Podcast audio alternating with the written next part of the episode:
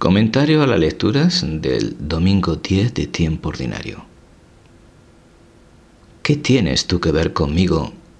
le dice la mujer viuda a Elías. Y también en los evangelios se lo dicen a Jesús varias veces, en momentos donde se lucha entre la enfermedad y la salud.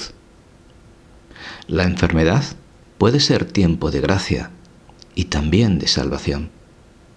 Más que el castigo o la culpa, Siempre la misericordia de Dios es más grande, incluso que la muerte. Para experimentar la vida que Jesús trae, hay que tener experiencia viva de Él, de su salvación. Así Pablo nos presenta que Él no anuncia algo que ha oído a otros, que no ha recibido una catequesis, que no ha recibido una predicación, ni nada por el estilo, sino que sin consultar con hombres, la gracia se dignó revelarle al Hijo. Esto es muy importante porque solemos basar la evangelización en la prédica y no tanto en la vivencia.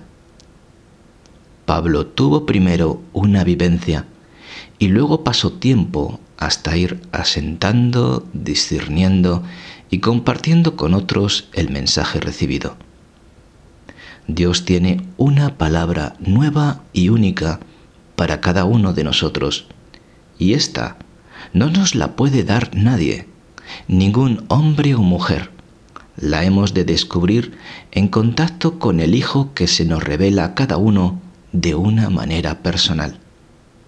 La viuda del libro de Reyes reconoce al profeta por esta verdad, por esta experiencia que ve en Elías, el enviado por Dios, y no tanto por las palabras que éste hubiera dicho, sino porque reconoce que tiene una honda experiencia del Dios vivo. Por ello, hemos de hacer revivir esta experiencia. Hemos de recuperar al Hijo que llevamos muerto en nosotros, subirlo al cuarto de arriba, empezar por reconocerlo, acercarnos a Él y creer que puede levantarse.